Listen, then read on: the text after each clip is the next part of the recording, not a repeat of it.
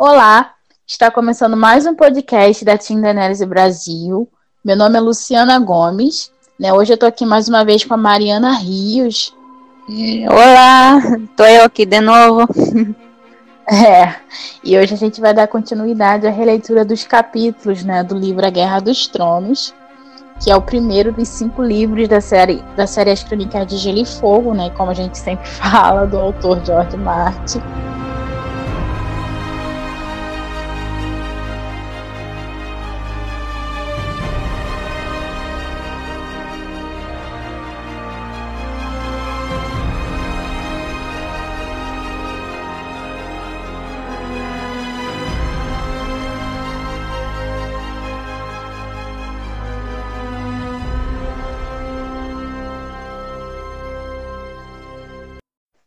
E hoje nós iremos falar né, sobre o capítulo 24, 25, 26 e 27, que cobre né, os eventos que ocorrem pelos pontos de vista do Bran Stark, é, do Eddard Stark, do Jon Snow e também mais um capítulo novamente do Eddard Stark. É, então a gente começa falando do quarto capítulo do Bran nesse livro, que é o capítulo 24 né? É um capítulo bem melancólico, né, Mariana? O Bran tá lá super tristinho, né, com a nova condição dele. Ele tá assistindo o irmão dele mais novo, o Rickon, né, brincando com seu lobo gigante. E tá se sentindo Sim. muito ressentido, né, porque ele não pode brincar com ele. É, tá achando o corvo mentiroso pelas coisas que o corvo fala para ele no sonho que ele ia voar, e ele acorda e descobre que ele nem voa e nem pode andar. Tá sozinho também, né? Sem a mãe, sem o pai. Sim, e não pode fazer o que ele amava, né? Andar, escalar, andar de pônei, escalar, escalar a torre quebrada, né? Sim, é, e ele também ele tá completando oito anos, né? É, tadinho. É, é um capítulo bem triste. É. É, é como a gente falou, né? Ele tá se sentindo muito melancólico nesse capítulo, ainda mais que ele tá fazendo oito anos. É até bonitinho, né? Que ele fala, ah, eu tô fazendo oito anos, não posso mais chorar, né? Não posso mais ficar assim, porque eu já sou um homem feito. Ao mesmo tempo é triste porque ele é uma criança, né? Ainda, não adianta. Sim. É. Uh, eu até acho tem bastante coisa bem interessante nesse capítulo. E eu gosto muito isso de que a velha ama diz que os corvos são todos mentirosos, né? E é. É, eu, aí eu fico me perguntando, será que isso, sei lá, não tem, não é já um alerta, quem sabe, pro corvo de três olhos? É, né? O Bran, ele mesmo tá dizendo que o corvo mentiu para ele, né? E assim, as coisas que a velha ama ela fala, elas meio que costumam ser verdadeiras, né? Como a Sim. gente vê que ela fala várias, várias histórias pro Bran aqui, ela tenta consolar ele de alguma maneira. Esse capítulo é legal porque tem a história, assim, um pouco da história da velha ama, né? É, que ela é muito velha, né? Que ela tá em, ela tá em Winterfell há muito tempo, né? Ela foi ama de um dos Brandons, mas ela mesmo confunde qual Brandon que ela, que ela foi ama, né? Tudo que ela diz, acho que ele morreu durante um verão, se não me engano, né? De febre, uma coisa assim. É. Morreu com três anos, né? Acho que de um resfriado de verão. Aqui Isso. tem um pedacinho que eu separei que fala, é, é, que ele fala, às vezes a velha ama contava a história de uma maneira, às vezes de outra mas em todas o rapazinho morrera aos três anos de um resfriado de verão. Mas a velha ama permanecera em um Interfell com seus próprios filhos. Perdera ambos os rapazes na guerra em que o, Roy, em que o rei Robert conquistara o trono, e o neto fora morto nas muralhas de Pike durante a rebelião de Belo Greyjoy. As filhas já tinham se casado havia muito tempo, ido viver longe e morrido. Tudo o que restava de seu sangue era Odor, o gigante simplório que trabalhava nas cavalariças, mas a velha ama vivia e continuava a viver, como suas, as suas agulhas e suas histórias. É triste, né? Ela perdeu todo mundo.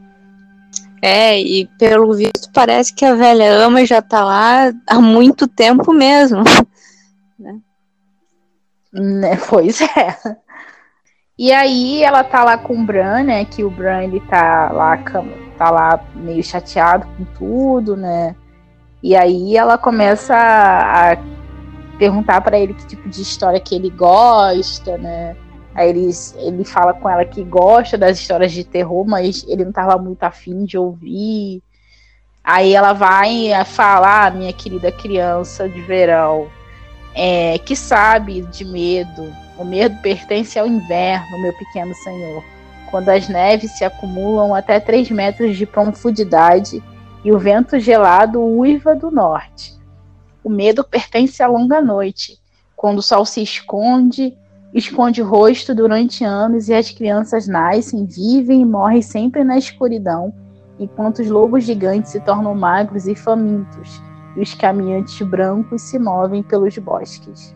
É, e ali ela uh, também conta bastante, né, de, da primeira vez que os outros vieram e tudo. Uhum né? E é, é que nem em muitos é, povos do John, até na muralha e tudo, essas partezinhas, é, para mim, isso já é um spoiler do que vai ser a longa noite. Uhum. É, né? Ela fala do primeiro, ela fala do primeiro herói também, né?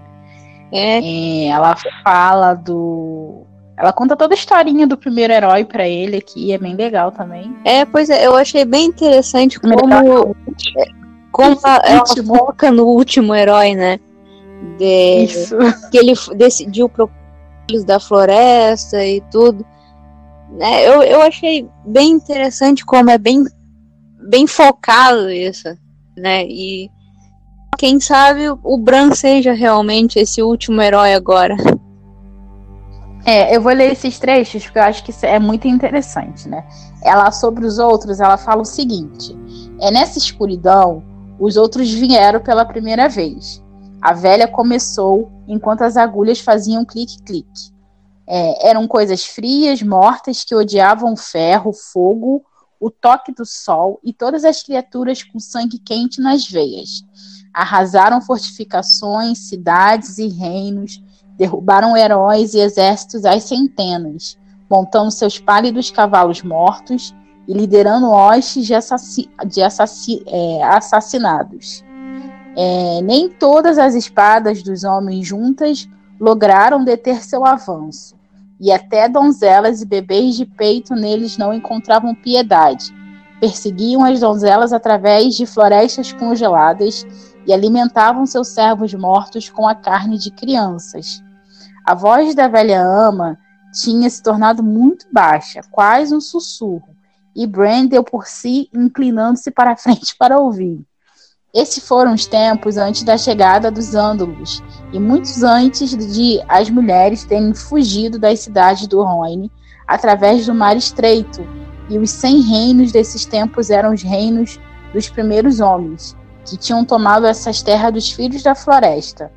Mas aqui e ali, nos bosques mais densos, os filhos ainda viviam em suas cidades de madeira e colinas ocas, e os rostos das árvores mantinham-se vigilantes.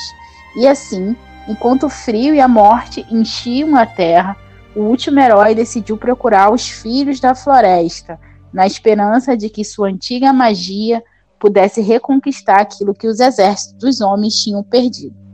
Partiu para as terras mortas com uma espada, um cavalo, um cão e uma dúzia de companheiros procurou durante anos, até perder a esperança de chegar algum dia a encontrar os filhos da florestas em suas cidades secretas. Um por um, os amigos morreram, e também o cavalo, e por fim até o cão. E sua espada congelou, tanto que a lâmina se quebrou quando tentou usá-la. E os outros cheiraram nele o sangue quente, e seguiram-lhe os rastros em silêncio, perseguindo com matilhas de aranhas brancas grandes como cães de caça. Essa parte é muito legal. É, ela é porque eu só consigo pensar no que vai ser no futuro, né? É, eu acho que o Guerra dos Tronos, como a gente vem falando aqui, ele é um livro muito bom para a gente entender, é, acho que os principais assim segredos, né, é, do, da história do Marte. Que, claro, o central é os outros, né? Tem várias dicas toda hora que é, esse inverno ele vai ser muito duro, ele vai ser muito longo, de fato, já que eles estão vivendo um longo verão. E também é, sempre tem um detalhezinho aqui, outro ali do príncipe Rhaegar, o que pode ter acontecido, ele está sempre sendo trazido, que é um grande mistério da história dele também. Então, acho que esses dois mistérios, os outros e, e é, a figura do príncipe Rhaegar, eles são muito bem trabalhados nesse primeiro livro do Martin, porque eu acho que, de certa forma, são segredos que estão, acho que, meio que relacionados, né? Eu acho que vai chegar num ponto que a gente vai chegar nessa parte. E ele vai estabelecendo meio que balizas nesse primeiro livro, assim, para estar tá conduzindo é, essa, esse desenvolvimento nos livros posteriores. Sim, sim. E também eu acho legal que a velha ama diz, né, que uh, o inverno uh, que já tinha passado, que tinha sido duro, infinito, ela falou que era uma noite que durou uma geração, né? Uhum. Então, sei lá, talvez essa nova longa noite realmente, quem sabe, ela vai durar muitos anos. Porque até é. né, não faz sentido ser uma coisa rápida. Então, uhum. é, não, não digo que vai ser uma geração inteira, mas é, alguns bons anos isso deve, deve durar. Eu acredito assim, como o, o, esse verão aqui, eles estão há nove anos no verão, né? E está sendo muito destacado nesses últimos capítulos essa dinâmica de como esse verão ele está sendo longo. Depois tem um capítulo do Ned até que a gente pode falar um pouquinho mais disso. Então, assim, esse verão durou 10 anos. Ele é o verão mais longo já registrado é, na história de Westeros. Então, assim, se o verão durou 10 anos e após um longo verão sempre vem um longo e duro inverno, imagine o inverno que não vai vir após é, o verão mais longo já registrado. Então, eu acredito que é uma coisa que, assim, pode durar realmente uma geração ou até provavelmente muito mais de 10 anos, né? Se o verão foi longo desse jeito, então a tendência, pelo que está sendo colocado, é que o inverno seja mais longo ainda. Pois é. É, eu pelo menos eu espero que seja uma coisa que dure bastante tempo e, e que outros avancem, né?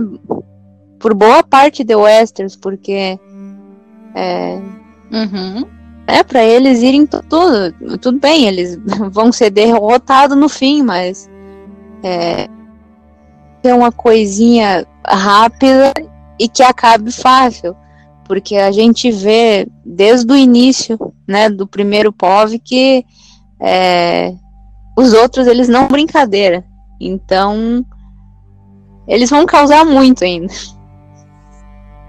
É a gente espera, né, que seja tiro, porrada e bomba, porque é uma coisa que está sendo prometida há tanto tempo que a gente espera realmente que valha é, a pena. É. E essa conversa entre o Bran e a velha ama é interrompida pelo mestre Luvin, né, que é, eu acho muito interessante, interessante o Luvin, ainda que isso não esteja sendo colocado aqui, mas o Luvin ele sempre trabalha é, na direção de desacreditar o Bran dessas histórias à medida que o Bran ele vai se é, identificando cada vez mais com esse lado mais místico da história. Né? Sim.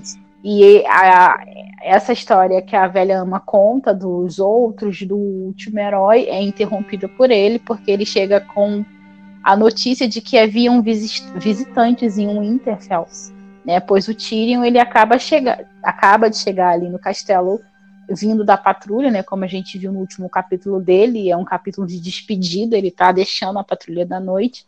Então ele finalmente chegou aqui em Winterfell, escoltado por alguns homens é, da patrulha e levando com ele notícias do Jon Snow também, né? É. É, e aqui a gente também descobre, né, que o Holdor, na verdade, se chama Valder, né? É. É. ninguém sabia, né, aqui de onde vinha o Odor, é, mas ele começa a repetir isso e aí passam a chamá-lo desse nome. E a gente vê que quando o, o, Bran fala que o Fion ficava meio que tirando uma, uma cara do Odor, né? Sim. A velha ama não gostava, ela se sentia incomodada com aquilo e ela foi e falou que o nome dele era Valda. Enfim, gente, e a história do Odor a gente já meio que viu lá em Games of Thrones, né? Eles meio que entregaram o que, que acontece lá com o Rodor. Por que, que ele fica falando isso, né? É, é e esse do Hodor na, na, série é um dos pontos que o Martin montou, né? É, é um dos plot twists. Então, é bem provável que seja, quem sabe, alguma diferença tenha, mas é, o desfecho deve ser o mesmo com o Dorcan, deve ser o mesmo motivo de por que ele ficou falando isso para sempre. Isso. E o Odor, para quem não lembra, é Hold the Door, que em inglês é segure a porta. É. Né? Pelo menos a série mostrou dessa maneira, né? Vamos ver se é, com o Matt provavelmente deve ser, acho que creio que seja a mesma história, já que foi ele que revelou, ainda que possa acontecer de uma maneira diferente, mas é provável que a maneira que fez ele entrar nesse looping de ficar repetindo o dó, dó, dó o tempo inteiro é, deve ser a mesma, deve ter sido o mesmo motivo. É. é. outra coisa que eu achei legal é que assim ele está muito ressentido porque né, ele não pode mais fazer as coisas que ele gostava e ele comenta o tempo inteiro como o Rob ele tá diferente, né? Ele tá agindo como senhor de um Interfell, ele não tá agindo aqui nesse primeiro momento como seu irmão, né? Sim. É, ele tá cuidando das coisas administrativas, é, treina no pátio, não tem muito tempo para ele, passa mais tempo com é, a guarnição do castelo, que tem a responsabilidade de cuidar do castelo, do que com o próprio Bran, que está se sentindo meio que carente, meio que abandonado, né? E aí, como a gente estava falando, o Tyrion Lannister chega lá e o Rob vai recebê-lo lá, né, naquele grande salão de Winterfell, que é o salão onde eles recebem né, as visitas de prestígio, onde eles fazem as reuniões de prestígio. E é uma coisa assim, bem hostil, né? É, é ele até disse. O Rob diz que qualquer homem da patrulha da noite é bem-vindo ali. E aí o tiro, né, uhum. percebe, ah, qual homem da patrulha, mas eu não. É um é, é. um clima bem intenso esse aí. Exatamente, não apenas isso, ele tá de espada desnuda, tipo, fora da bainha. Ele recebeu o Tyrion desse jeito, né? E, então o Tyrion, quando ele vê isso, ele já ele sabe que ele não é bem recebido ali, Sim. né? Mas ele, ele passa em Winterfell porque, lógico, é, um, é o caminho, né? É, é na Estrada do Rei, então é um ponto estratégico, e porque ele também está levando um presente, né? Que o, o John pediu para ele é, fazer algo pelo Bran, né? Para ajudá-lo, como o Tyrion o ajudou a aceitar, é, enfim, né? A sua função lá na Patrulha da Noite. E aí o Tyrion ele projeta uma cela de montar, né? Eu acho isso muito legal especial para o branco. É, é, o, o Mestre Lunha até fica pensando, ah, eu deveria ter pensado nisso antes e tudo. E, é, e aí o Tyrion fala que é. para ele não foi tão difícil, porque a cela para ele também é diferente. É especial. É. Uma coisa que eu também uh, gosto bastante é que quando o Tyrion viu que o, o Bran tava ali, né? Uh, o Tyrion diz: Uh, então é verdade, o garoto está vivo. Quase não acreditei. Vocês, os Stark, são difíceis de matar. Flama ainda mais o Rob. É, pois é. O Rob tá assim porque ele sabe que o, os Lannisters conspiraram para poder é, a Cat, né, a desconfiança da Cat de que é, os Lannisters estavam por trás do acidente do, do Bran e da sua tentativa de assassinato. Sim. Então é por isso que ele tá assim, todo hostil com, com o Tyrion. E o, o próprio Bran, né, quando ele fala isso, o Bran fala que ele não se lembra de como ele caiu, ele, ele não se lembra de como ele se acidentou, para sorte lá do Jaime e da Cersei nesse primeiro momento, ainda que ele tenha sonhos, né? Ele tem um sonho nesse capítulo que acho que gar as gárgulas têm cara de leão e tal. Ele tá sonhando com o Jaime, que foi a pessoa que o derrubou. É. Né? Que ele tá caindo ainda. Enfim, ele tem um sonho bem interessante. É, e o Bran ele insiste, né? Que ele nunca caía. Dentro dele ele sabe, né? Que ele não consegue lembrar, mas ele sabe que não, é, não foi normal. Sim. Né? Como ele sempre fala, nunca caí antes. Tipo, como é que isso vai acontecer agora? É. É... Outra coisa que eu achei legal, que eu coloquei aqui, e foi uma grande surpresa para mim no capítulo, foi o Recon, né? Porque eles estão lá, é, lá no grande salão. O Rob, quando ele vê que o, o Tyrion tá sendo muito gentil, tá sendo muito educado, tá preocupado com o Bran, ele começa a ficar. É, ele fica meio confuso, né? E aí o, o Tyrion vai até fala aquela frase que é meio que icônica, né? Que ele fala que ele tem um ponto fraco no coração dele por aleijados, bastardos e coisas quebradas, Sim. né? É, é, e aí, nesse momento, o Rickon ele chega no, no, nesse grande salão junto com os lobos gigantes, ou seja, ele tá com o cão felpudo, que é o lobo dele, ele tá com o Verão, que é o lobo do Bran, e ele tá com o Vento Cinzento, que é o lobo do Rob. E aí acontece uma coisa muito incrível. Vou ler a citação aqui. A porta que dava para o pátio foi escancarada. A luz do sol jorrou pelo salão no momento em que Rickon entrou de repente, sem fôlego. Os lobos gigantes vinham com ele. O rapaz parou na porta, de olhos, de olhos muito abertos, mas os lobos entraram. Seus olhos encontraram Lannister, ou talvez tivessem farejado seu odor. Verão foi o primeiro a começar a rosnar. Vento cinzento juntou-se a ele. Aproximaram-se do homenzinho, um pela direita, outro pela esquerda. Aí se comentam, né? Os lobos não, não apreciaram seu cheiro, Lannister, comentou Phil Greyjoy. Greyjoy. Talvez seja a hora de me retirar, disse Tyrion. Deu um passo para trás, e Cão Felpudo saiu das sombras atrás dele, rosnando. Lannister recuou, e Verão precipitou-se sobre ele, vindo do outro lado. Cambaleou para longe, sobre pernas instáveis, e Vento Cinzento atacou-lhe o braço, rasgando-lhe a manga com os dentes e arrancando um pedaço de é. pano.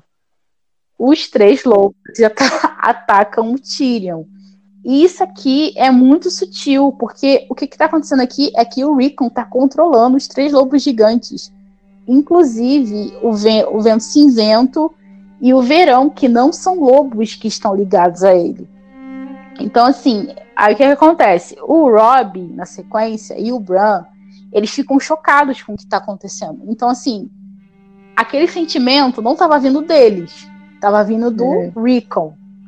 E aí, o Bran chama o Verão, e aí o Verão meio que parece que acorda e vai pro lado do Bran, quando escuta a voz dele. E a mesma coisa acontece com o Vento Cinzento. Quando o Rob chama, ele vai. E o Bran precisa chamar várias vezes o Rickon, que é como se ele estivesse num transe, né? Aí ele chama ele, aí ele, tipo, ah, o quê? Aí acorda, assim, né?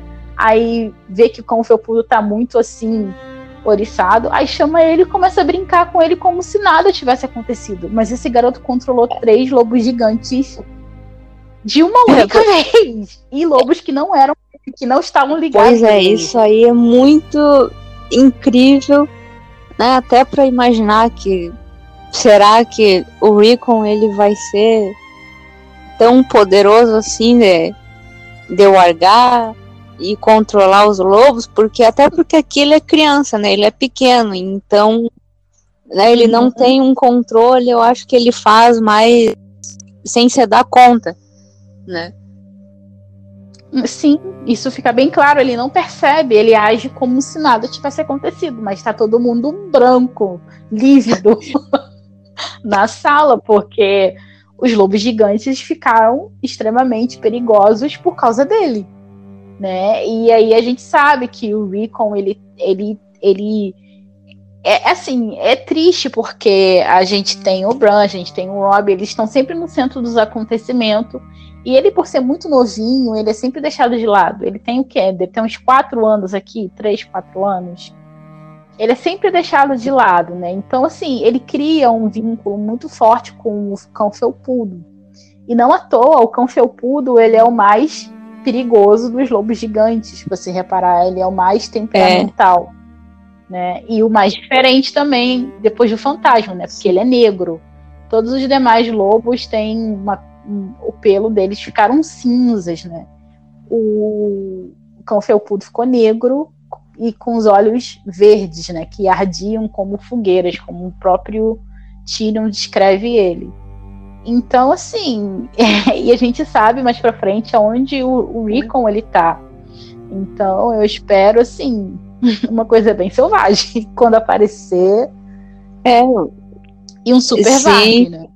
É. Ele vai ser. O Recon ele tem tudo para ser. O Recon tem tudo para ser muito selvagem. E ainda mais com Sim. o lobo dele, com o cão felpudo. Eu acredito que eles vão aprontar muito ainda. Uhum. E a gente estava até comentando é, que a gente é, a gente estava comentando isso aqui na leitura coletiva que a gente faz no grupo da Tindernet Brasil no WhatsApp. E a gente estava comentando essa passagem, falando como é, o John também ele tem esse lado Varg nele que é muito poderoso. E só que o John ele aprendeu a suprimir isso. Ele esconde isso muito bem, a ligação que ele tem com o fantasma. É, e a gente sabe que mais para frente, né, pode ter uma treta ali entre os Starks pelo no, direito ao norte onde o Jon Snow pode estar no centro disso e o, o, o Rickon também, mas por, par, por, por questões partidárias, assim, de pessoas que irão apoiá-lo a sua reivindicação a Winterfell, até porque ele é uma criança ainda, né? É. Só que o Rickon, eu, quando ele aparecer, provavelmente ele vai estar extremamente selvagem. E eu acho que essa natureza dele vargue vai ser muito difícil de você esconder dos nortenhos e os nortenhos eles odeiam Vargas, né? Tem um grande com isso. É, isso vai ser uma, isso vai ser muito interessante. Já o Jon Snow não, o Jon Snow ele vai estar tá muito ligado ao fantasma, a gente sabe disso. Ele vai abraçar esse dom dele, mas eu acredito que ele vai conseguir mascarar isso para as pessoas, sabe? Eu acho que não vai ficar tão evidente como vai ficar com o Rickon porque o Recon ele tá aqui sem controle, né? Então assim, é. eu acho que isso vai ser bem interessante de ver. É, e com o John controlando mais e conseguir mais esconder, talvez por causa disso ele consiga até fazer com que as pessoas fiquem mais do lado dele. Né? Sim, ter mais apoio. É. É, e Enfim, eu acho que vai ser bem interessante ou até pelo os lobos do John e do Ricon serem opostos nas cores, um é branco e o outro é negro. Isso para mim é muito um sinal de uma futura briga entre os dois pelo norte. E eu creio que vai ser algo muito selvagem e muito violento. É, e eu acho assim que Aí, na verdade, a gente está naquela fase, né, gente, que a gente já começa a, a criar fiques pra gente. Essa coisa do conflito tem uma estrutura narrativa lá que sustenta isso. Né? Assim, é, ele plantou sementes, né? Isso que eu quero dizer. Então, se ele quiser é, é, criar um conflito ali entre as crianças Starks pelo norte, ele pode fazer isso, porque ele tem um terreno pronto para que isso aconteça. É, mas aí a gente começa a sonhar. A gente fala assim, ai, tem a dança dos dragões. Já pensou uma dança de lobos? Já pensou o John e o, e o, o Recon, que são assim. É, é, eu acho que são os que realmente a gente vai ver essa coisa do Varg entre os Starks, né? O John com o fantasma é. e o Recon com o cão felpudo. Então já imagine se não tem um encontro esses, entre esses dois lobos gigantes com eles largando os seus animais. Nossa, ia ser incrível. Eu ia amar. É, e assim, é, é uma coisa assim. Uh, a gente não sabe se vai ter um conflito ou não, mas uhum. tem uma brecha ali para que aquilo aconteça. É. E, e também até pelo motivo de que o John e a Dani eles têm paralelos sempre, desde aqui do primeiro livro em todos os outros eles sempre estão vivendo coisas meio semelhantes. Então, é, a Dani vai brigar com o jovem Griff. E o John brigar com o Ricon seria, né, fazendo um paralelo com a Dani também. É, então, assim, tudo essas coisas levam a crer que pode ter esse conflito. Mas é, por enquanto não passa só de teoria da gente. Isso, é importante frisar. Né? E aí, depois que acontece essa questão lá do, com os lobos gigantes, né, o rolê que a gente explicou aqui, é, o Rob, ele meio que abaixa a guarda, né, com o Tyrion, né, é, e oferece ele a, a, sua hospitalidade. Mas aí o Tyrion já tá meio chateado com tudo que aconteceu, ainda teve o ataque dos lobos, então ele nega, dizendo que vai se hospedar é, numa hospedagem lá na Vila do Inverno mesmo, né? E Sim. é importante dizer que ele tá seguindo pro sul com Yori, que é aquele um dos irmãos que o Benjen e o John encontram a caminho da patrulha, e o Yori tá voltando pro sul novamente e o Yoren fica no castelo com os, com os demais homens que escoltam o Tyrion e o Tyrion vai para essa estalagem. Sim. E aí o Robb vai e oferece um banquete em honra a eles, né? E nesse banquete o Yoren acaba dizendo que o Benjen ele tá desaparecido, que ele havia saído da patrulha em busca do Ion Royce, né? Que a gente vê lá no prólogo, mas ele ainda não havia voltado e era provável que estivesse morto. E aí é legal assim, o, o Rob ele fica bem mexido, né? Quando é, e o Yoren fala isso, né? Porque eles já perderam tanta coisa, né? O Ned tá todo mundo longe e aí chega a notícia que o Benjamin pode estar tá morto. É, e o Rob não ficou né, ele ficou bem, bem alterado, inclusive, né? Que ele chega a se é. levantar do, do banco e, e, gritar, falando que não, que o tio dele estava morto. E, então, é. Ele fica mexido. É, e aí depois... tem, tem razão, né? Porque é, é sempre bom lembrar que o Rob também, ele tem só 15 anos. Uhum. E é uma coisa que mudou muito de uma hora para outra. Né? Daqui a pouco o irmão fica paraplégico, a mãe e o pai vão indo para as irmãs, né? o próprio John indo para a muralha. Né? É muita coisa acontecendo em pouco tempo. E aí chegam a notícia de que o tio dele também está sumido. É, é muita coisa uhum. até para ele absorver, né? Isso. E aí o Bran, inclusive, ele se lembra, né, é, da história contada pela velha ama, né, sobre os outros, e diz que os filhos da floresta ajudariam, né, o, o tio dele. É. E aí o Lúthien vai e entra, né, diz que os filhos não existiam mais, que aquilo não passava de lenda, de história de uma velha e tal, né, da velha ama.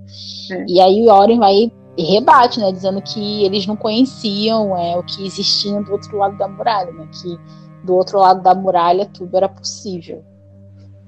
Sim, é. é e é bem legal isso, né, que o, o, o patrulheiro ele não desconfia assim como o mestre Luin, né? É. é e aí, no fim. Pode falar.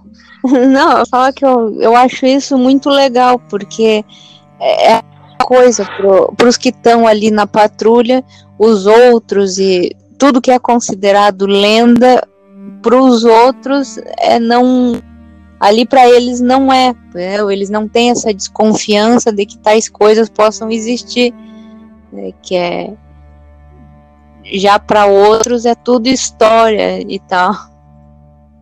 É verdade. É, né? Mais uma hora todos irão ver que as lendas, a história da velha ama tem um fundo de verdade e muito verdadeiro. É. Já sendo redundante. É, e aí o final desse capítulo eu acho muito bonitinho, né? Que o Bran tava reclamando lá no início que o Robin não era seu irmão, né? Era o senhor de um Winterfell. E no final o Robin tá super frágil, né? E me dá raiva porque ele não tem pove. que raiva. ele tá super frágil. Aí ele começa a dizer um monte de coisa pro Bran, diz que vai dar tudo certo, que os pais, como se ele quisesse, é como se ele estivesse repetindo para ele mesmo que aquilo, que tudo ia ficar bem, né? Que os pais iam voltar, que eles iam cavalgar em, em direção à muralha para ver o John, chega lá de surpresa, fazendo uma surpresa para ele. É, é, triste. Aí eu é, é bem triste acaba que o Brank consola ele, né? E diz que no final ele não era mais o senhor, mas era seu irmão que estava finalmente ali com ele no quarto. É. É, é triste, é bem triste ver que é, são basicamente duas crianças também, né? Uma se confortando a outra. Sim. É algo mais sobre esse capítulo? Não. Então, vamos para o próximo capítulo, que é o capítulo, né? É o quarto capítulo do Ned Stark nesse livro, que é o capítulo número 25 também.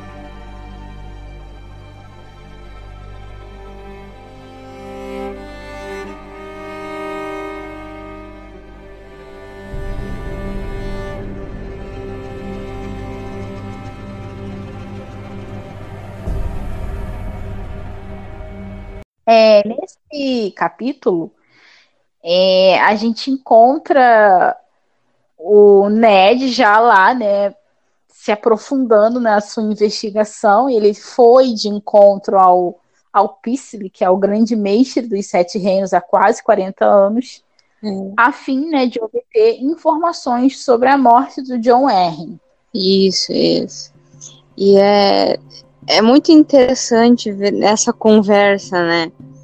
Deles, uh, de tudo que o Pai Céu disse, né? E ele afirmando que o John Arryn ele morreu de forma natural, né? É. Sendo é. a gente sabe que não é bem assim. E aí todo o diálogo que tem é, nossa, é, é, dá muito pra ver que o Paisel ele é, é, é muito puxado pros Lannister. Muito. Ele tá cobrindo a Cersei aqui muito. É. A Cersei não tem nada realmente a ver necessariamente com a morte do John Henry, mas ele tenta despistar o Ned. O Ned tá meio que no, na pista certa. Até quando ele fala do uso de veneno, né? Ele tá na pista certa. É. Mas ele trabalha o tempo inteiro para desacreditar o Ned. Né? Ele diz que ele era um homem é saudável, que ele era forte, né? Ele estava com alguns problemas de melancolia, mas que ele achou que era por causa da esposa, dos filhos, né? E da grande obrigação que ele tinha com o reino, já que o Robert cagava pro reino, né? Não estava nem aí para a administração do reino. Sim. E aí do dia para noite ele começou a se sentir muito mal até que ele veio a falecer, mas aí ele coloca como se fosse algo natural, né? Tipo, não algum tipo de estratagema para tirar intencionalmente a vida dele. É, e acaba que o, o Paisel também ele dá também uma dica, né, pro Ned uh, sobre o livro, né, que ele estava lendo antes de morrer e tudo. E é justamente faz o Ned perceber e descobrir tudo que que o John Aaron tava que que ele tinha descoberto. É, o Ned diz que queria, né? É. o pai Celo disse que ele procurou ele, o John R, no caso, para pedir um livro, esse livro emprestado. É. E aí ele vai, o Ned vai e diz que quer ler o livro também. Ele tenta até de conversar, ah, mas você não vai gostar, é meio tedioso e tal. Aí o Ned fala: Não, eu quero ver assim mesmo, envia para mim. É. Aí diz, né, que ele ficou gritando várias vezes o nome do Robert em suas últimas horas, que o Robert foi lá vê-lo e ele não sabia se era o Robert Rei ou o filho, que tem o mesmo nome, né? E que a última coisa que ele falou foi a semente é forte. E, e o, o, o pai ele fala que era uma bênção para o filho dele. meu Deus, olha só as coisas. Mas eu fico vendo assim, eu fico falando, tipo, gente, o Ned, ele é espertinho, né? Ele só é assim, né? Tá confiando no Mindinho, é honrado demais, isso acaba sendo meio que um defeito dele também. É, mas um defeito assim, nessas condições, não que a pessoa não tenha que ser, mas nessa condição aqui, que ele tá lidando com as piores pessoas possível, né? onde a honra não vale nada para essas pessoas, então acaba sendo um erro fatal para ele. É, pois é. Ao mesmo tempo em que ele é, desconfia do Varys e também desconfia dos Lannisters, ele confia demais também no Mindinho, né? Então uhum. é, é aquela coisa. O Ned, sim, ele é muito esperto e a gente vê isso porque né, as coisas que ele descobriu mas ao mesmo tempo isso dele ser honrado, de querer fazer as coisas muito certinha, é, né, acabaram levando ele para aquele trágico fim. É, acaba custando a vida dele, né? É. E o que é muito triste, né? Porque é isso que você falou, ele, o Ned é uma pessoa de boas, né? Ele gosta das coisas muito certinho, ele é uma pessoa muito reta em questão de caráter. Só que é, não sei se a intenção é mostrar que tudo demais é, bom, é ruim, o que, que, que o Marte quer mostrar com isso. Mas acaba sendo uma pessoa que ah, não sobrevive nesse ninho de cobra que é Porto Real. Né? E essa coisa da honra dele acaba custando a vida, né? Como a gente aprende é, mais tarde. É. O que eu gostei também aqui, e isso tem a ver com o que a gente estava conversando no, no capítulo passado, foi que aqui tem mais um pouquinho, né? O Ned está reclamando que está muito quente na cidade, né? Ele fala que é, é um apesado é, e úmido que cobria toda a cidade como se fosse um cobertor de lã, que as pessoas estavam tomando banho no rio, porque estava muito calor. E eles começam a conversar sobre o verão, né? E aí, é, aí o pai ele vai e fala é, que houve um longo verão durante o reinado do rei Maeka, Meika, que durou sete anos. E esse verão ele foi seguido de um longo inverno. Né? Então, ele está meio que confirmando aqui uma coisa que o, Lorde Comandante Mormont fala para o Tyrion lá no capítulo dele, Diz que quando ele era criança, ele ouvia que após um longo verão sempre vinha um longo inverno. E o Tyrion acha que ele tá meio que brincando, né? Não leva muito a sério. Mas aqui ele tá, tá sendo confirmado por um mestre. É. Né, essa, esse raciocínio. É. Então. É, são coisas que vão, né, vão ligando um capítulo ao outro. Né? Enquanto uhum. um capítulo tu fica, ah, mas será que é? Aí mais para frente vem outro e já vem ali uma confirmação de que é realmente. Isso mesmo. e aí ele até fala, né, que os mestres acreditavam que esse verão durante o reinado do, do rei Meika era o grande verão, né? Porque tem essa, essa ideia de que um dia viria um verão sem fim, que é uma coisa também que o Lord Mormont fala lá, o comandante Mormont fala pro é, pro Tyrion, né? Sim. né? Essa ideia do verão sem fim. O Tyrion leva tudo isso na meio que na brincadeira, mas tá tudo sendo confirmado nesse capítulo do Ned. É. Os rumores de um grande verão, de um verão sem fim, a ideia de que após um longo verão vem um longo inverno, enfim. É. É, ele, o Ned sugere, né, como a gente já falou, é, que é, o John Henry poderia ter sido envenenado, né? E aí o Ned diz, ele, cara, ele, olha só, ele diz, é porque ele tá pensando na pessoa errada. Ele diz que ele ouviu dizer que o veneno era arma de mulher. Aí o pai Sela vai e fala, ah, diz também que é de covardes e eunucos, né? E aí ele fala do Varys, que ele tinha nascido como escravo em Lis e que era pro Ned nunca confiar nele. É, e aí ele ainda diz que ele ia se lembrar desse conselho e tudo, né? Mas. Uhum. É.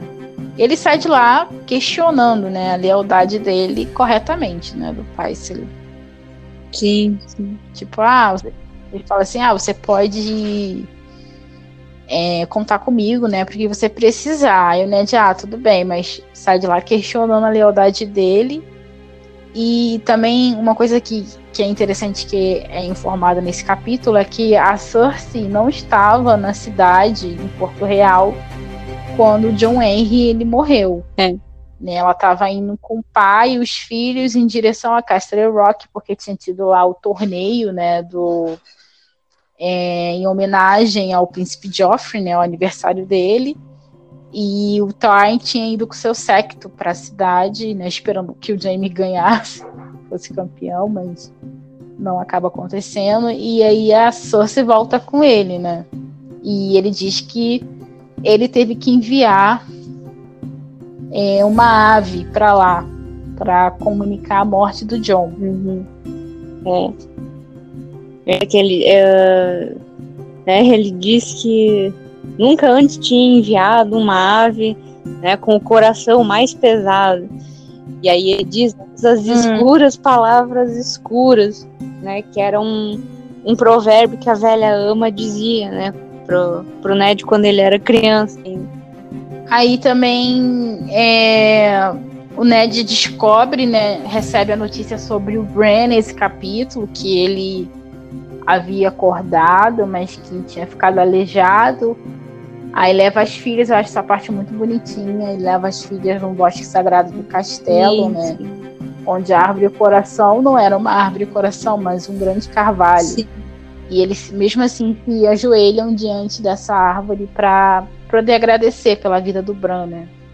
É, é que a Arya e a Sansa acabaram dormindo, né? Mas o, o Ned manteve a vigília e, e rezou a madrugada. É. E aí a área pergunta, a Sansa diz, né, que sonhou com o irmão, o viu sorrindo. E a área pergunta, né, se o Bran ainda poderia ser um cavaleiro, né, porque sempre foi o sonho dele. Aí o Ned responde que não, né, mas que ele poderia ser um grande senhor e sentar-se no conselho do rei, ou ainda erguer castelos como Brandon Construtor, ou mesmo ser um alto septão.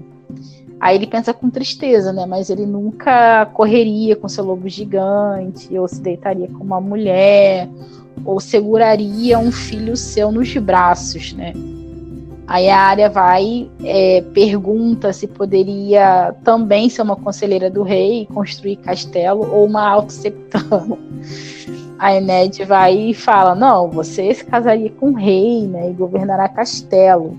E seus filhos seriam príncipes, cavaleiros e talvez um alceptão. Aí ela vai e pensa bem, ela fala: Não, isso é a Sansa, não sou eu. É. é, Sansa e Arya são é o oposto também uma da outra. Então, é isso de se casar, ter filhos e tal, é a Sansa completamente. A área não não tem nada a ver. Uhum. E aí, quando ele volta aos seus, aos seus aposentos, depois que ele encontra. É, ele sai lá do negócio com Pyceles, ele recebe a visita do Mindinho, né? E aí o Mindinho tá lá, ah, não, tem que te manter vivo, porque eu prometi pra Cat. E aí diz que a Liza levou a maior parte da comitiva, né, de volta pro Lindáguia, não tinha muitas pessoas para poder investigar. Mas aí o Mindinho diz que ela não levou todas, né? Aí fala que ficou uma cozinheira grávida lá, que se casou às pressas com um dos cavalariços do John Henry, que acabou se juntando à patrulha da cidade.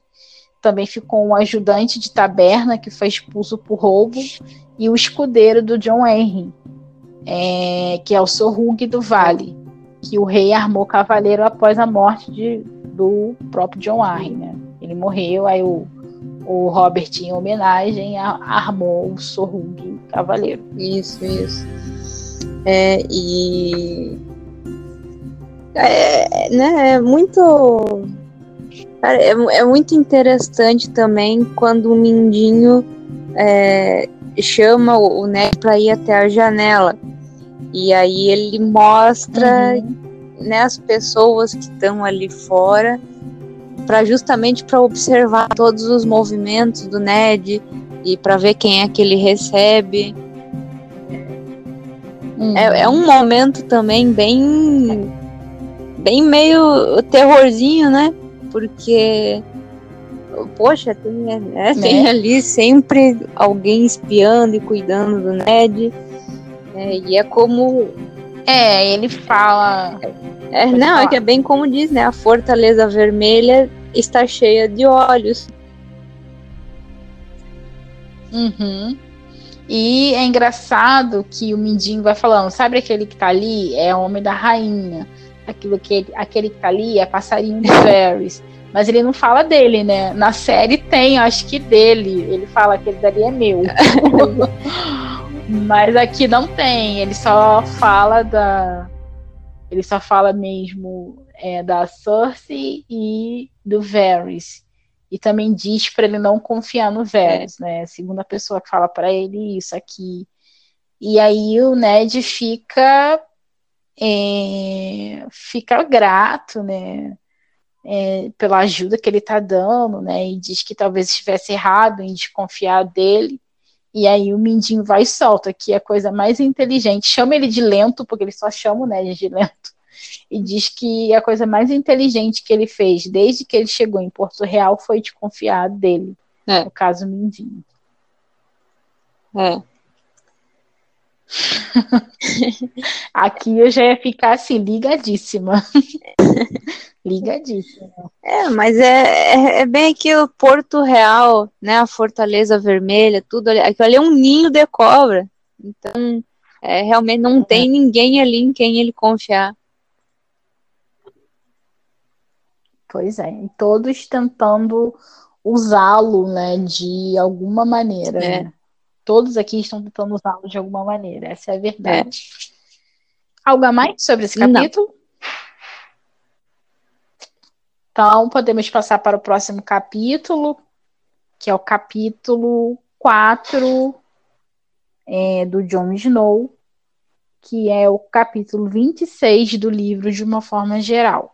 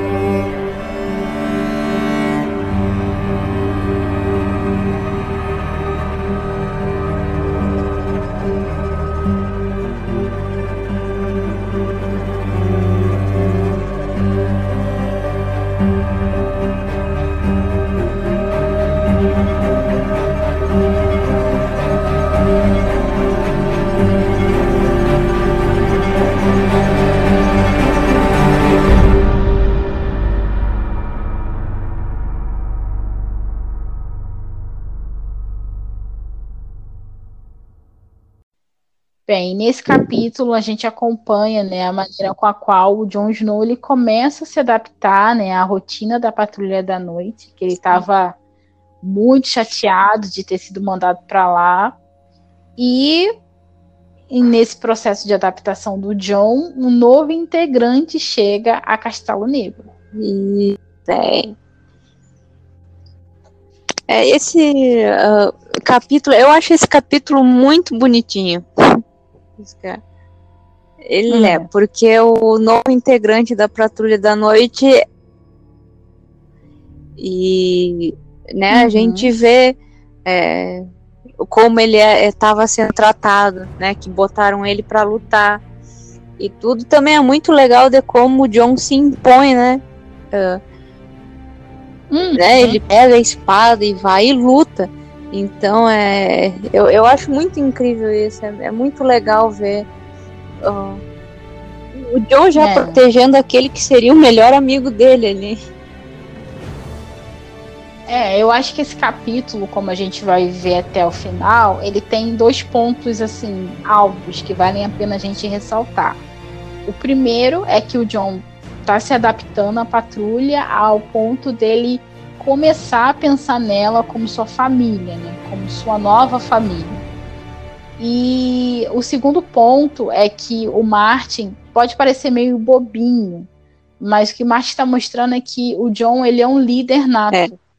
Como ele consegue fazer com que as pessoas o sigam, né? E como ele tem em várias ocasiões, por exemplo, quando o Sam ele aparece, né? E ele é muito gordo.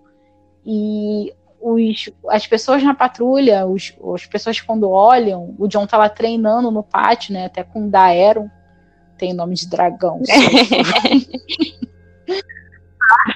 treinando com o Daero, que é um cantor que tá lá na patrulha.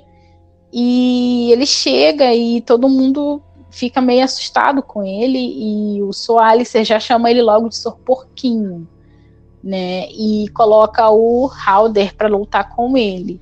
Só que o Sam ele, né, se rende logo, não quer, né? É, e aí, mesmo assim, o Sorhalder, mesmo depois de ele ter se rendido, o Sorhalder continua batendo nele. E aí o John intervém, né, com o apoio, puxa a espada, né, pro Soalicer, inclusive. E ele ganha o apoio natural do Piper e do Gren, que a gente viu que no capítulo, último capítulo do John, ele, eram pessoas que o John estava tendo problema. Mas aqui já mostra como eles estão do lado do, do John, que eles compram a briga do John com o Soul Alicer para proteger Sim. o Sam. E aí eles meio que batem lá no cara lá, enfim, o treino acaba. É, e aí o John vai mostrando pra gente como ele tá se acostumando àquela rotina da patrulha da noite, né? Ele fala que ele pratica pelas manhãs, sempre tem as, as, as esgrimas que ele tem que praticar e os trabalhos são feitos pela tarde. Aí ele fala que gostava de caçar na floresta com um fantasma, né? Ele levava a caça para colocar na mesa do senhor comandante. Isso aqui é uma coisa muito interessante que a gente sabe que o senhor comandante, né, o Lord Mormont, comandante Mormont, passa a ter um interesse cada vez maior no John, justamente por essa é, por questões que ele estava reclamando, né, que não, não existiam pessoas muito capacitadas ali na, na patrulha, que soubessem ler, que soubessem escrever, que tivessem uma boa educação, é, que soubessem lutar, é, que fossem honrados, e o John reúne todos esses elementos, né? E a gente vê aqui que o John, inclusive, está lá arrumando comida já para colocar na mesa dele.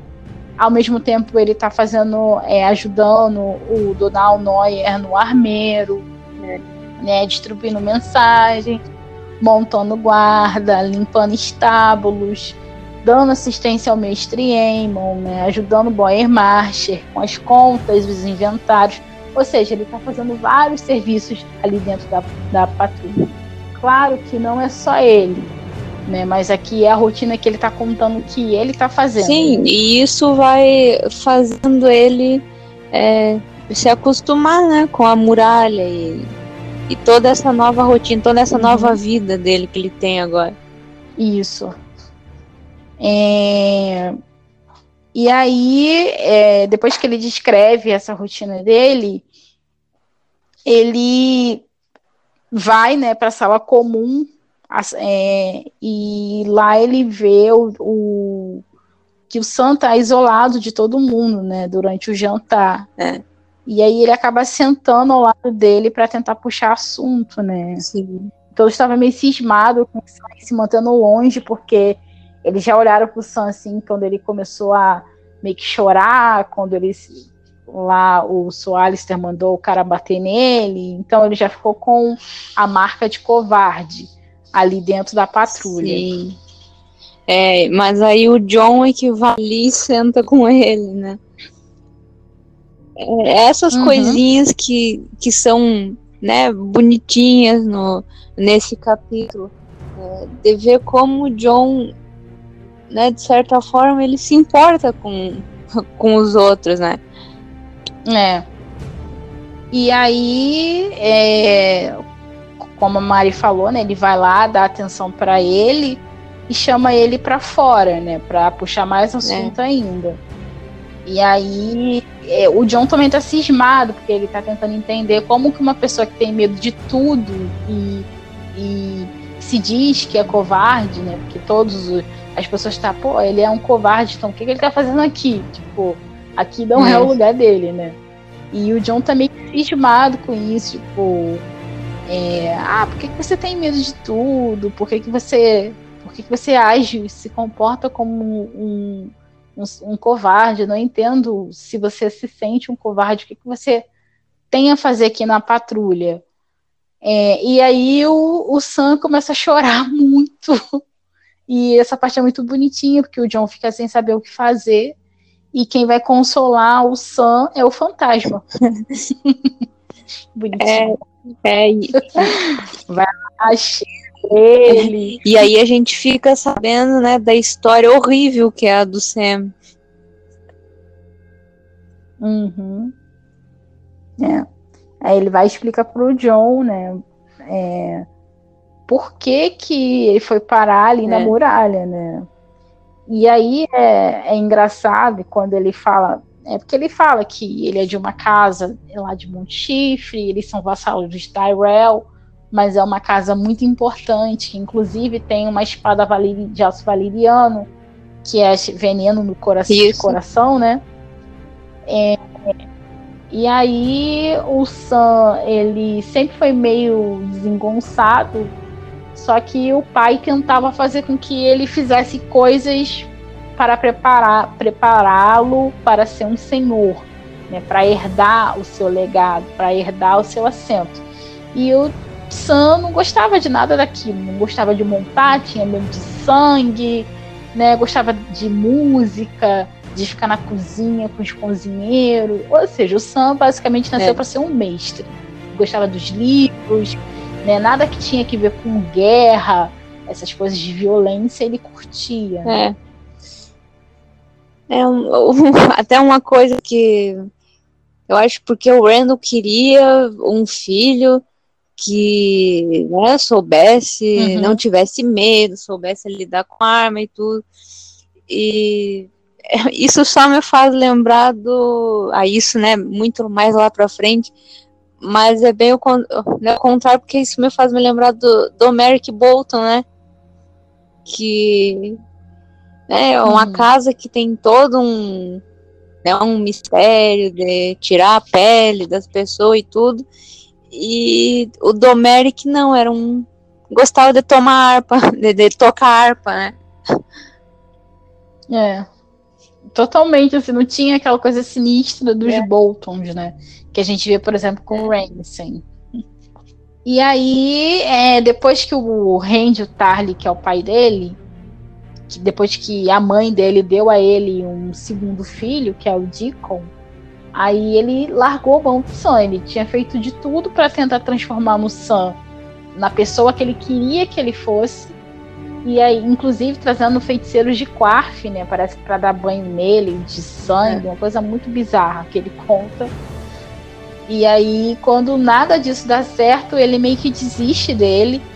E aí eu achei interessante que é, eu vou ler aqui um trecho, só que nesse trecho o Randy Tarly ele tá esfolando um veado que na série foi dado pro Ty Lannister, né? Quando o Ty Lannister ele, ele aparece pela primeira vez, ele tá esfolando um é. veado também. Né? Não sei se vocês lembram que é a cena que o Jaime chega no acampamento Lannister, vai encontrar o pai, ele tá lá esfolando um veado.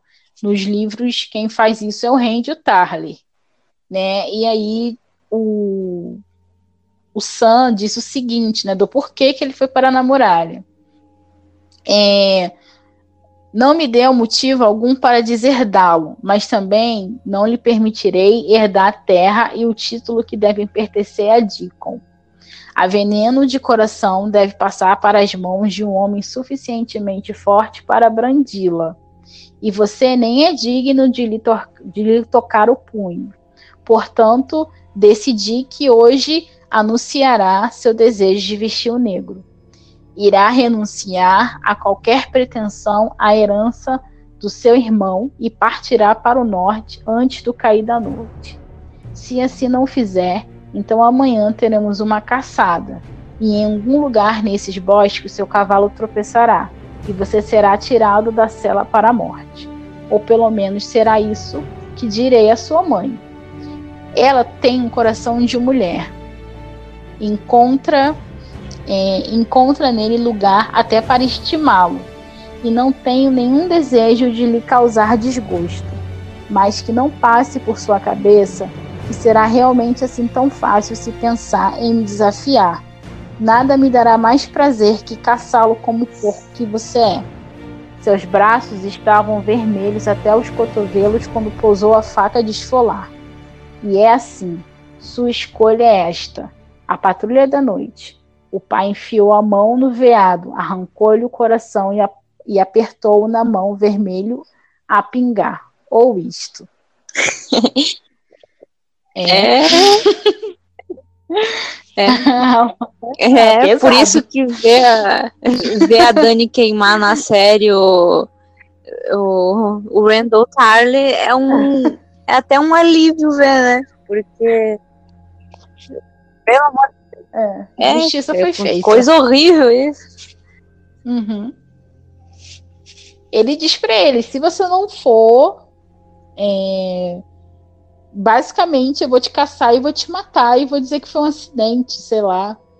É, é. muito pesado, né? Por isso que ele acaba indo para um lugar que, meu Deus, é... era acho que o último lugar na Terra que ele escolheria ir, né? Porque lá ele é obrigado a lutar se não fosse pelo John sempre é. intervindo por ele, né? E ele não duraria muito tempo lá. Basicamente, ele enviou ele para lá. E de qualquer modo, se não fosse o John, se ele não tivesse o apoio que ele encontra no John lá, ele poderia ter morrido, né? Ele não ia sobreviver aquela vida. É. De fato, foi o John que salvou o, o Sam. Uhum. E, e ele até ele até diz no final, é eu não sei o que foi que você fez, mas eu sei que você fez algo, né? Tipo, para me ajudar. Ele vai e fala, é, eu nunca tive um amigo, né? Aí o John vai e repete para ele, é, não, a gente não é amigo, aqui nós somos irmãos, né? Que é onde a gente vê que o John ele aceitou, é. né? Esse a patrulha como sua família, uma coisa que ele estava bem resistente no início. Isso, é. É, né? Ele no... até diz que ele ainda amava. Não, é porque aqui é quando o John ele finalmente aceita que é agora ali é o lugar dele. Então, né, ele deixa essa uhum. resistência e fala: "Não, agora é essa aqui, esse aqui é o meu lugar e essa aqui agora é minha família, é aqui onde eu pertenço. É, ele até fala que o Rob, o Bran, o Rickon, né, eram os filhos de seu pai e ele ainda os amava, é, mas ele sabia que é, nunca fora realmente um deles, né, e que a Catelyn Stark assegurar, tinha se assegurado de que fosse desse jeito. É, aí ele fala: os muros cinzentos de Winterfell podiam ainda assombrar seus sonhos, mas Castelo Negro era agora sua vida, e seus irmãos eram Sam, Gren, Gren, Halder e Piper, e os outros renegados que vestiam o negro é. da Patrulha da Noite. Aqui é. ele aceitou.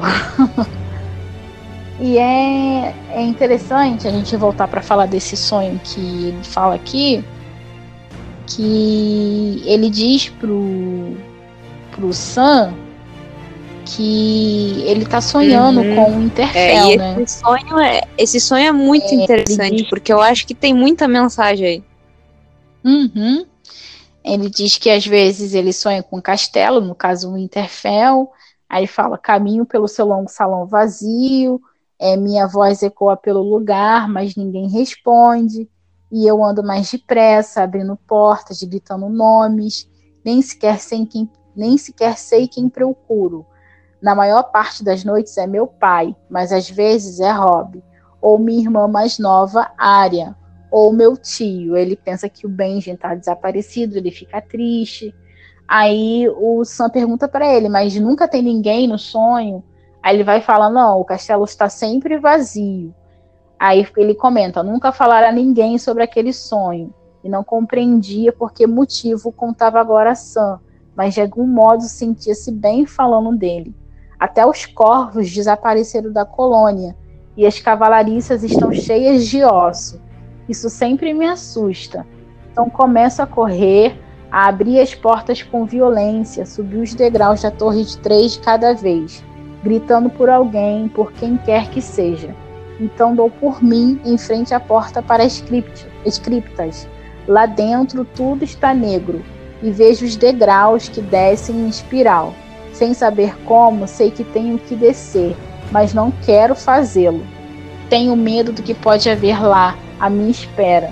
Os velhos reis do inverno estão lá, sentados em seus tronos com os lobos de pedra a seus pés e espadas de ferro sobre os joelhos, mas não é deles que tenho medo.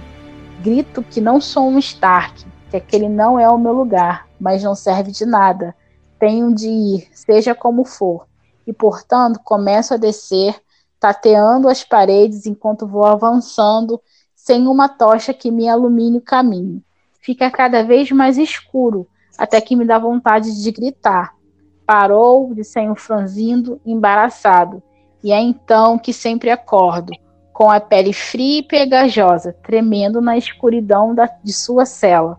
Fantasma salta para a cama, ao seu lado, e seu calor é tão reconfortante como o nascer do dia. Ele volta a adormecer com o rosto enterrado no pelo branco e grosso do lobo gigante. É. é. é. eu acho que isso de. Né, que ele tem medo de seguir em frente, né? Que ele no sonho e que talvez tenha alguma coisa ali. É, isso me lembra que tu disse uma vez é, de uma teoria de que talvez a harpa do Rhaegar pode estar escondida ali, né? É... é, tem essa teoria louca. Que essa harpa prateada do Rhaegar, que ele é sempre descrito com ela, desaparece. Ninguém sabe onde está a harpa dele. Né? A gente, na verdade, não sabia onde está nenhum dos, das posses que ele tinha, né? Assim, ainda é. mais os pessoais. É, e tem a teoria de que, na verdade, essa harpa ela viajou com o Ned para o Winterfell e ela está no túmulo da Liana. Mas de qualquer forma, ainda que essa harpa não esteja lá, que isso é muita especulação, não tem nenhuma evidência que prove isso, é, é. a Liana está ali. A Liana está nas criptas. Então, ele sonhar com as criptas é tipo muito revelador e mais um passo na direção é. de que ela é a mãe dele, né? É, na verdade é tem a ver todo com essa com essa revelação, né, de quem é realmente o John, do parentesco dele. Então, é todo esse segredo uhum. tá ali nas criptas. E para quem não acredita, essa é mais uma prova de que ele vai voltar ao é. Winterfell em algum momento. Porque tem algo para ele lá. entendeu? Tem algo para ele. ele. Ele conta esse sonho aqui, mas mais em outros livros ele destaca o mesmo sonho. Ele está sonhando com isso direto. Então, assim, ele sabe que tem algo para ele lá. Então, isso dá para gente um, uma boa margem de segurança para dizer que em algum momento a gente vai ver o Jon Snow Sim. de novo em Interfell. E provavelmente o que ele vai encontrar é um castelo vazio, porque a família, né, que ele conheceu, ela praticamente não existe mais, né? O castelo ele foi queimado, ele foi destruído, ele foi assolado, né? É muito emblemático quando ele fala que até os corvos Sim. desapareceram da colônia, né? Que os estábulos, as cavalariças, elas estão cheias de ossos, né? O castelo foi massacrado. Então, e vai ser mais ainda, né? Porque a gente sabe que o Stannis está lá, vai fazer guerra com os Boltons para tentar recuperá-lo, talvez, e mais pessoas ainda vão morrer ali em Winterfell. Então ele vai pegar, quando ele chegar lá, vai ser um lugar muito diferente do que do que era quando ele deixou o castelo. É, pois é. E aí, quem sabe também já é um, né, um caminho para quem sabe ele descobrir sobre a verdade dele mesmo. Uhum. É, eu acho que, como eu destaquei, é, o capítulo ele dá. Ah, uma coisa que é legal aqui, que a gente esqueceu de falar, é que o capítulo destaca né, a liderança dele, como a gente já pontuou. E aí isso fica bem claro quando ele. As pessoas, mesmo depois que ele conversou com o Sam para tentar entendê-lo, né? E ele vê que os companheiros dele continuam falando, chamando o Sam de de covarde, né, e tal. Eu acho que fica bem claro aqui como ele está assumindo uma liderança ali entre os recrutas da patrulha. Ele fala: ouçam, é, disse John mais calmo e contou-lhes como as coisas deveriam acontecer. Pipe o apoiou, como já sabia que faria, mas quando Halder falou, foi uma surpresa agradável. Grain, a princípio, mostrou-se preocupado, mas John conhecia as palavras que o fariam mudar de ideia. Um por um, todos cerraram fileiras. John persuadiu alguns, lisonjeou outros e vergonhou os restantes, e fez ameaças onde eram necessárias. No fim, estavam todos de acordo, todos menos o resto. Que foi um que lá no início é, estava se divertindo com o Sam e disse que se o Alistair dissesse para ele que ele tinha que bater no Sam, ele não ia deixar de bater, que ele ia bater nele sim e tal. E aí depois o, o John vai lá com o Pipe, com o Gwen e leva o fantasma, né?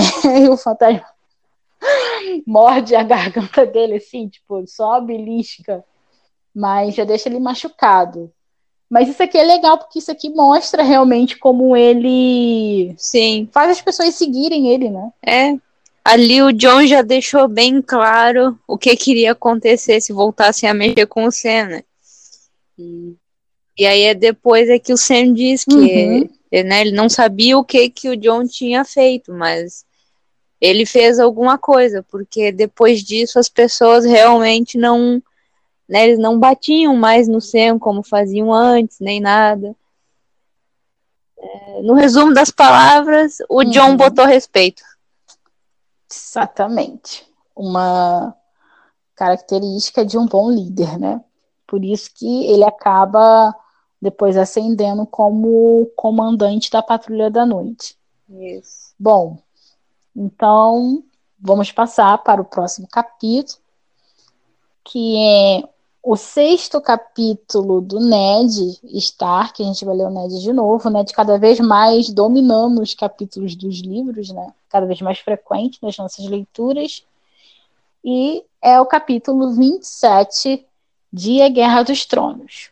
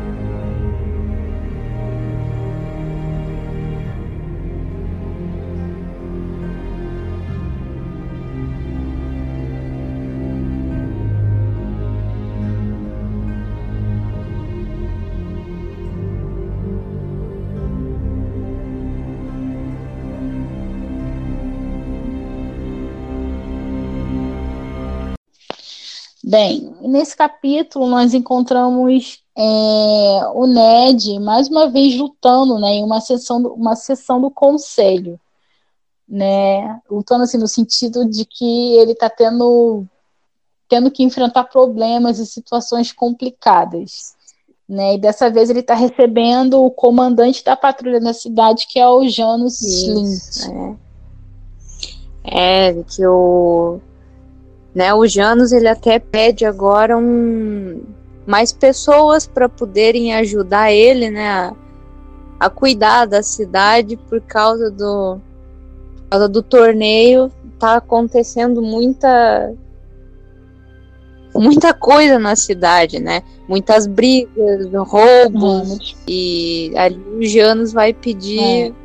mais guarda, mais pessoas para ajudarem ele a, a cuidar de Porto Real. É, e esse torneio ele ocorre em homenagem ao, ao Ned, né? Ao mão. e o Ned tá odiando tudo isso. É, a gente viu que um dos capítulos dele ele falou que ia tentar persuadir é, o, o Robert, né? Tentar fazer o Robert desistir é, do torneio, mas perdeu, não conseguiu. O torneio segue firme é. e forte e as pessoas estão indo em ondas para a cidade, né? Tá atraindo gente de tudo que é parte do reino e está trazendo problemas para o James Lynch, como a, Manu, a Mariana falou para gente. Isso, é. E aí é, o Ned permite, né, que ele contrate mais 50 homens para trabalhar ao lado dele e promete que vai ele mesmo enviar 20 espadas de sua própria, é, sua própria guarda pessoal para que a paz do rei fosse mantida, mantida durante esses Sim. períodos atípicos, né? É, na floresta e nesse, na floresta na cidade e aqui nesse capítulo mais uma vez é ressaltado como tá quente, né? Que ele até fala que uma pessoa se afogou no rio, né? Porque foi lá Sim. se aliviar e acabou Sim. morrendo. É, ao mesmo tempo que o, um torneio pode né, trazer bastante coisa, até como o Mindinho diz que é, o torneio traz dinheiro, né? Também. Uh, mas por outros lados, é, é, traz muita coisa ruim também.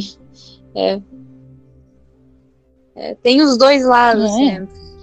É, e nesse capítulo ele finalmente está lendo também, né, o, o livro, é. né, que o pai enviou para ele, que é o livro que o John Henry tinha lido pela última vez, que é As Linhagens, é um nome muito grande. É As Linhagens e Histórias das Grandes Casas dos Sete Reinos, com descrições de muitos grandes senhores e nobres senhoras e de seus filhos, que foi escrito pelo grande septão Meilon. Isso, é. E aí ele começa lendo já na, na história da casa Lannister, né? E ele fala um pouquinho de, de como surgiu é. a casa, né? Com o Lan, o esperto. É, que teria conseguido Castle Rock apenas com a sua esperteza, é. né? Passando a perna nos outros e que teria, acho que o cabelo dourado, porque ai, tem uma história do cabelo dourado dele teria sido banhado pelo sol, uma Sim. coisa assim, né? Que, que fala. É, também tem nesse capítulo é, a investigação, né? não vamos nos esquecer que o Ned está ali com essa missão de tentar descobrir quem matou John Henry. É, ele é. não está tendo muito sucesso, não, né? E aí é uma coisa interessante que quando ele tá lá no, no conselho, que ele tá com o Jones Slint, o Mindinho, o Ren, estão tudo rindo do Stannis. Porque o Stannis, ele deixou Porto Real assim que o, o Robert partiu para Winterfell e tá em Pedra do Dragão, né? Que é a residência dele desde a queda da casa Targaryen. Ele tá lá como senhor de Pedra do Dragão. E ninguém entende direito porque que ele foi para lá, para Pedra do Dragão, porque ele tem um lugar no conselho do Robert. É, e aí o, o Rene e o Mindinho ficam fazendo várias piadas que é agora mesmo que ele não ia voltar para Porto Real por causa da questão das prostitutas, né? Que uma vez ele tentou proibir, parece que os bordéis. Então, é, por causa é. das prostitutas, ele não voltaria para a cidade. E aí, né, aí quando o Jory Casson chega lá para falar pro Ned, né, sobre as investigações, que não sei se vocês lembram que a gente falou que o Mindinho diz que tinha algumas pessoas que da comitiva da Liza que não haviam voltado pro pro ninho da águia e o Ned mandou investigar essas pessoas. Ele não descobre muito com alguns, mas eu acho que o taberneiro que acaba assumindo um outro ofício, que agora é sapateiro, ele acaba falando alguns mexericos que ele escuta pro Jory e o Jory conta pro Ned Stark, né? E aí ele fala é, que o Stannis estava andando muito com o John Henry, né? Que inclusive eles foram vistos juntos cavalgando, é, visitando um mestre, é um mestre arme, de arma, armeiro né, da cidade, é, que eles tinham é, eles tinham ido ao, a, andavam indo a um bordel que deixou o Ned extremamente chocado. Inclusive, ele lembra do que o Helen tinha falado, de que o Stannis não gostava de bordéis, né, do Mindinho, e ele fica se perguntando o que, que o Helen ia pensar se ele ouvisse que o Stannis estava fazendo visita a é. bordéis junto com o John Wan. É, o, John o, o Stannis querer fechar bordel lembra muito o Baylor, né? O Baylor, o abençoado.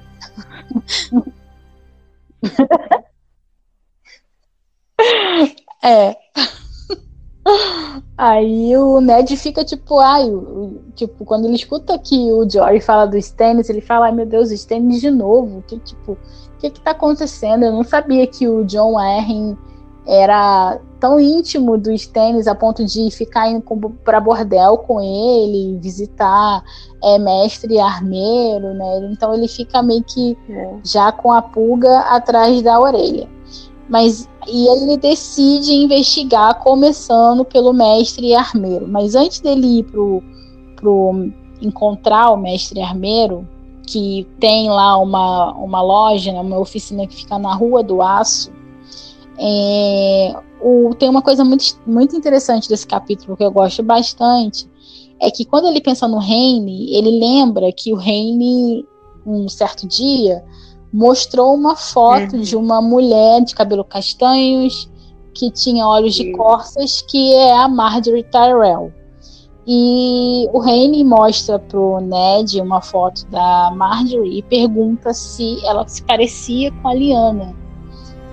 O Ned não entende muito bem, mas ele já diz na hora, né? Ele é curto e grosso. Não, não parece. E, tipo, deixa o Rainy para trás, né? Percebe que ele fica meio decepcionado, mas o assunto morre. E ele fica pensando, poxa, que coisa bizarra é essa que está acontecendo? Porque o Henley é muito parecido com o Robert quando era mais novo, né? O, o, próprio Ned diz que ele parece que era cópia do Robert. E de repente o Henley, será que o Henley estava se, se apaixonando por uma menina, uma mulher que se parecia com a Liana, como seguindo os passos do Robert? Então ele acha toda a situação muito bizarra, mas ele não está prestando atenção que, na verdade, o, tem um plano aqui, uma conspiração que está rolando, que há uma preocupação que a Cersei já tinha é, meio que externalizado na conversa dela com o Jaime, que o Bran escuta, que ela está com medo de que o, o Robert tome outra rainha. Provavelmente por causa dessa conspiração aqui, que era justamente fazer da Marjorie Tyrell a nova rainha do Robert. Então é por isso que o Henry está perguntando para o Ned se a Marjorie se parece com a Liana. Não é por causa dele, mas por causa do Robert, que a gente sabe que é a obsessão é. que o Robert tem pela Liana, né? E é bizarro porque a Marjorie provavelmente tem uma a idade aproximada que a Liana tinha quando a Liana morreu ou quando o Robert ficou noivo da Liana, então. É, se eu não me engano, eu acho que a Marjorie tem aqui na, nessa época, acho que ela tem uns 14 anos, né? Isso. É, ela tem 14 anos. provavelmente é uma idade próxima a que o, né, o Hobbit se tornou é. noivo da Liana. Enfim. E aí, depois disso, ele vai de encontro ao mestre armeiro lá na, na Rua do Aço, como eu falei. O nome desse mestre é. Não sei se eu vou saber falar certo, mas é Tobiho Mott. E é interessante esse mestre armeiro, que é quem faz armas, né? principalmente a armadura. É, é interessante porque ele diz que ele aprendeu a trabalhar o aço valeriano nas forjas, nas forjas de Corro, que de fato lá em Corro, que é uma das cidades livres de Essos, eles têm uma tradição de reforjar o aço valeriano. Porque não tem como você criar mais o aço valeriano, porque o aço valeriano ele é, o segredo de sua produção se perdeu com a perdição de Valíria. Então ninguém sabe como criar esse aço, né? Que é um aço especial.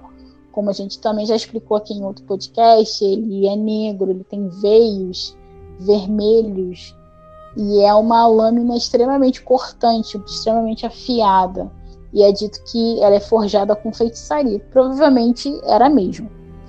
E ele diz que a trabalha, aprender a trabalhar é, o, o retrabalhar o aço valeriano, né? O que já existe e você cria algo a partir daquilo.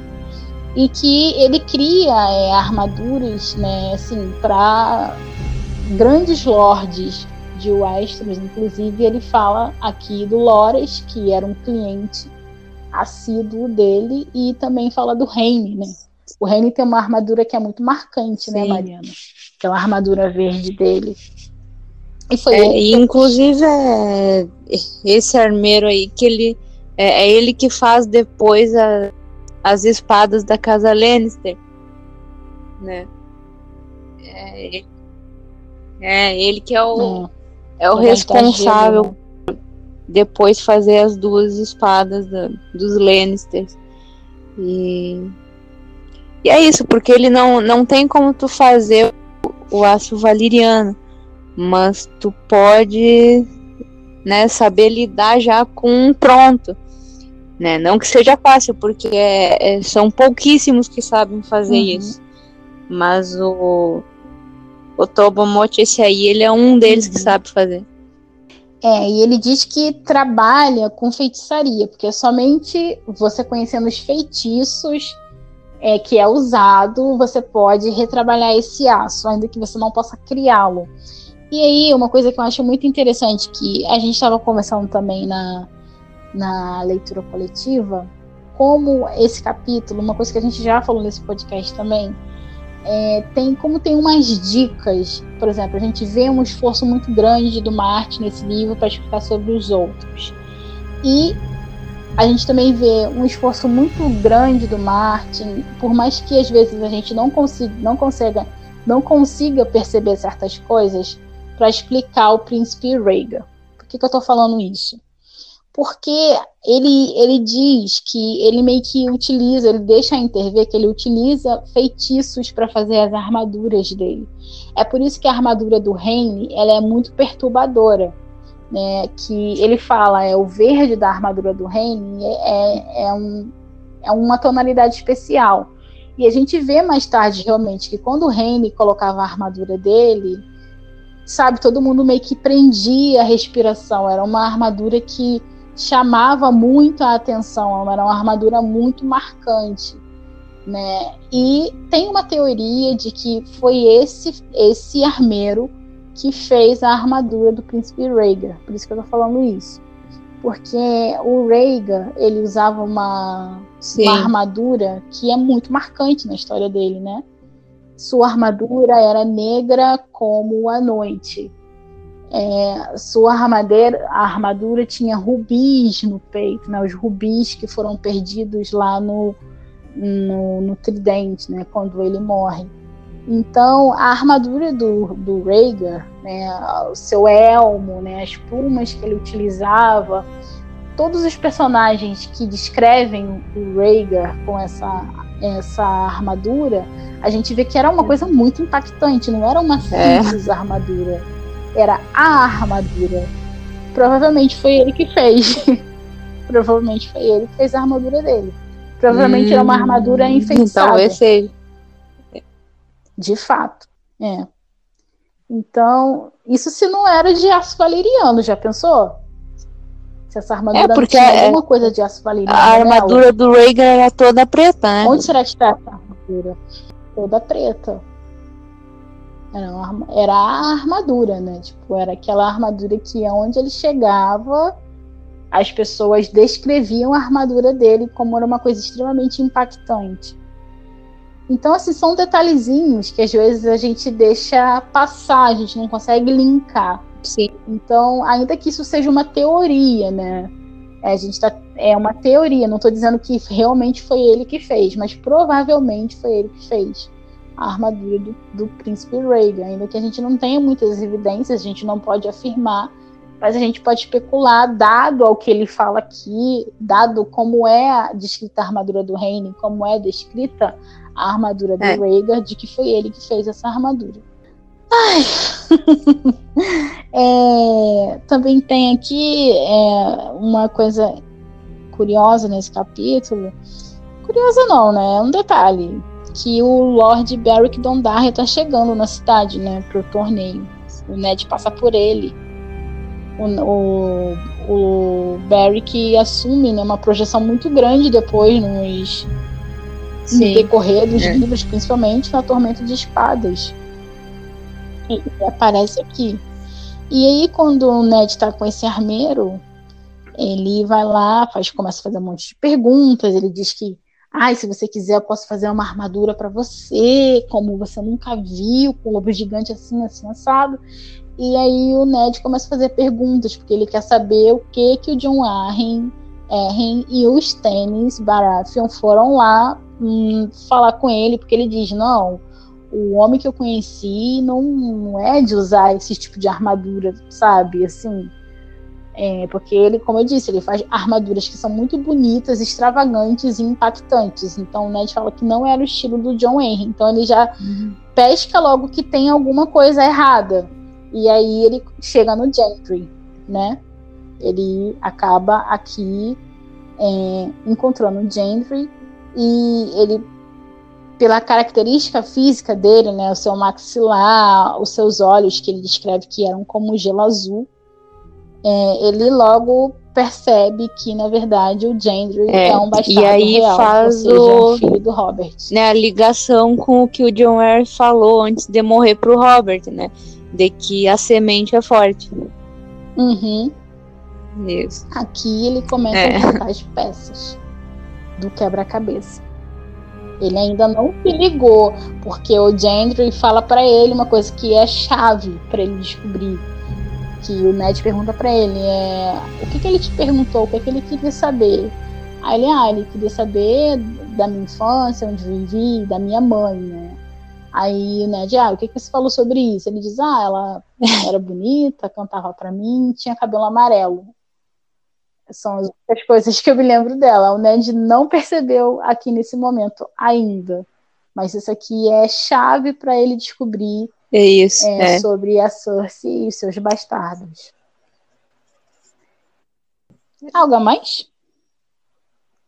Não, não tem mais nada. Mais só, eu fico muito, eu só fico impressionada de como o Ned é investigativo e de como ele descobre essas coisas. Ned Stark é. investiga. É, e aí, aí, tem aquilo de que o Ned ele é. é inteligente e ele descobriu as coisas, mas ele não soube como lidar com isso, né? Porque o jeito que ele quis lidar não era exatamente o jeito certo, porque ele brincou muito ali com as pessoas que estavam em Porto Real e por isso se ferrou. É, ele su é. acaba subestimando muito a Cersei, né? Acaba subestimando. E ela, ela age muito rápido e tudo despenca. Tudo começa a despencar para ele. É. E isso custa a sua vida no final, que é bem triste. Então é isso, pessoal. É, a gente encerra por aqui mais um podcast da Tina Nessa Brasil. É, nós esperamos que vocês tenham gostado. É, como a gente sempre fala, né, para acompanhar os próximos capítulos de releitura e também escutar outros conteúdos e discussões, né, sigam a gente no Spotify, no Google Podcast ou na plataforma que vocês têm preferência para estar tá ouvindo o nosso conteúdo.